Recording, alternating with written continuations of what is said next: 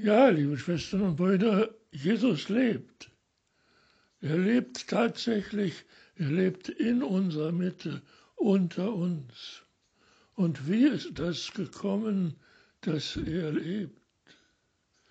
Der Evangelist Johannes, der der Jünger war, der Jesus am meisten liebte, er hat das aufgeschrieben, was schon geschehen ist, bevor Jesus ermordet wurde und dann auferstanden ist von den Toten, um unter uns zu leben.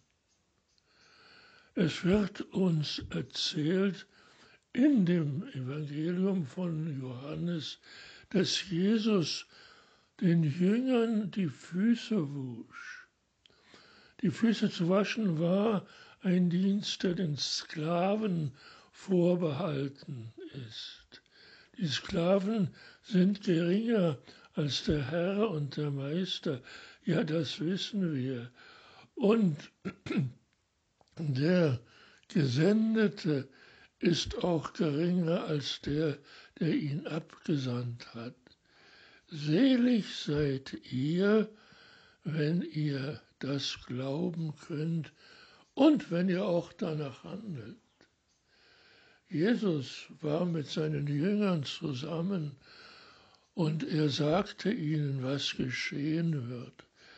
Nicht allen, er hat zwar alle erwählt, aber das Schriftwort musste erfüllt werden, dass einer, der das Brot mit ihm teilte und es aß, dass einer ihn hintergehen würde.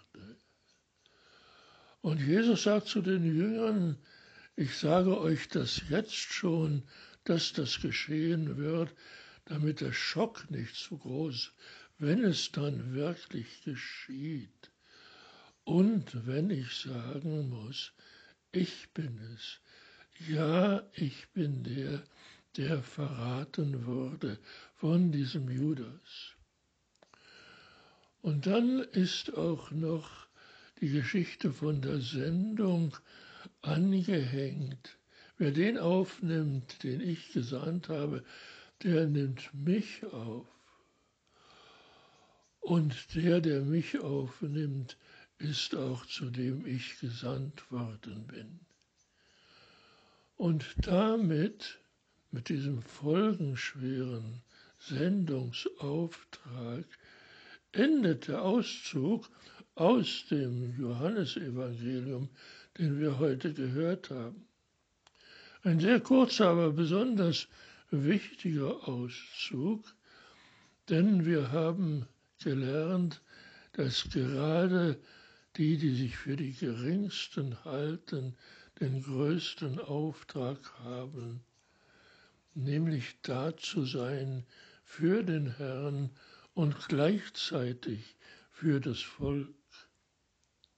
Immer und überall werden wir Freunde haben, hoffentlich, und immer wird einer dabei sein, der uns verrät.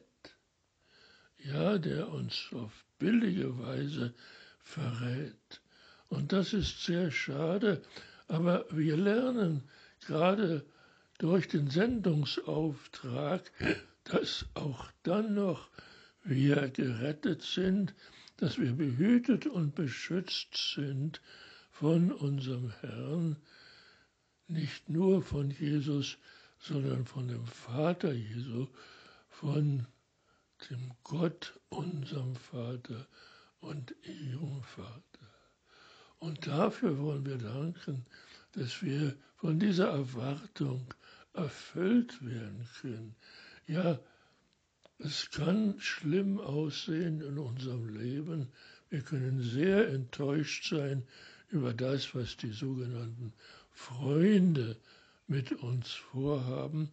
Und dennoch brauchen wir keine Angst zu haben, denn wir werden immer behütet und beschützt sein von dem, der unser Leben gemacht hat und der es auch erhalten will für dieses Erhalten unseres Lebens, für diese Erfüllung unseres Daseins, durch die Erwartung dessen, was kommt, dürfen wir sehr herzlich danken. Danke, Herr. Amen.